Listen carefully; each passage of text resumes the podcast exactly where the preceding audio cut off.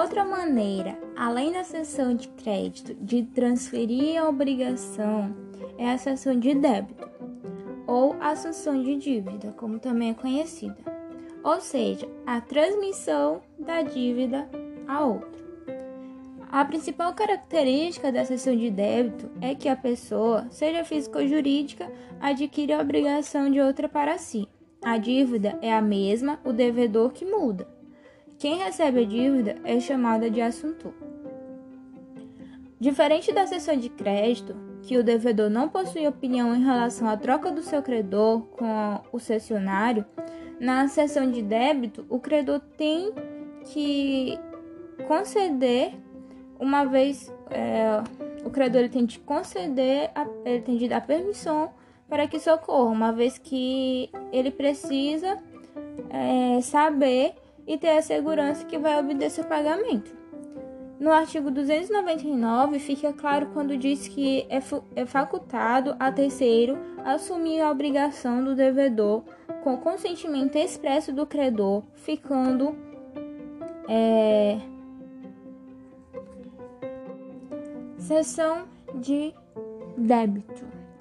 Outra maneira, além da cessão de crédito, de transferir a obrigação é a cessão de débita ou como também é conhecida de assunção de dívida, ou seja, a transmissão da dívida para outro. A principal característica da cessão de débito é que a pessoa, seja física ou jurídica, adquire a obrigação de forma de outra para si. A dívida é a mesma, o devedor que muda. Quem recebe a dívida é chamada de assuntor. É, diferente da cessão de crédito, que o devedor não possui opinião em relação à troca do seu credor com o cessionário, na cessão de débito, o credor tem que conceder permissão, uma vez que ele precisa saber e ter segurança que vai obter o seu pagamento. No artigo 299 fica claro quando diz que é facultado a terceiro assumir a obrigação do devedor, com consentimento expresso do credor, ficando exonerado o devedor primitivo, salvo se aquele, ao tempo da assunção, era insolvente e o credor o ignorava. Há quatro espécies de assunção de dívida. Primeira, por expromissão, que é quando o devedor assume a dívida diretamente com o credor, sem acordo com o devedor primitivo. Por delegação, devedor primitivo delega a, a dívida ao novo devedor. É... Isso ocorre muito em caso de compra de casa que ainda não foi quitada.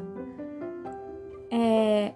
Tem a terceira é a liberatória, que é o assuntor vai substituir o devedor originário que ficará liberado da obrigação com o consentimento do credor. E a quarta é a simples, não libera o antigo, apenas acrescenta outro, criando-se o chamado codevedores.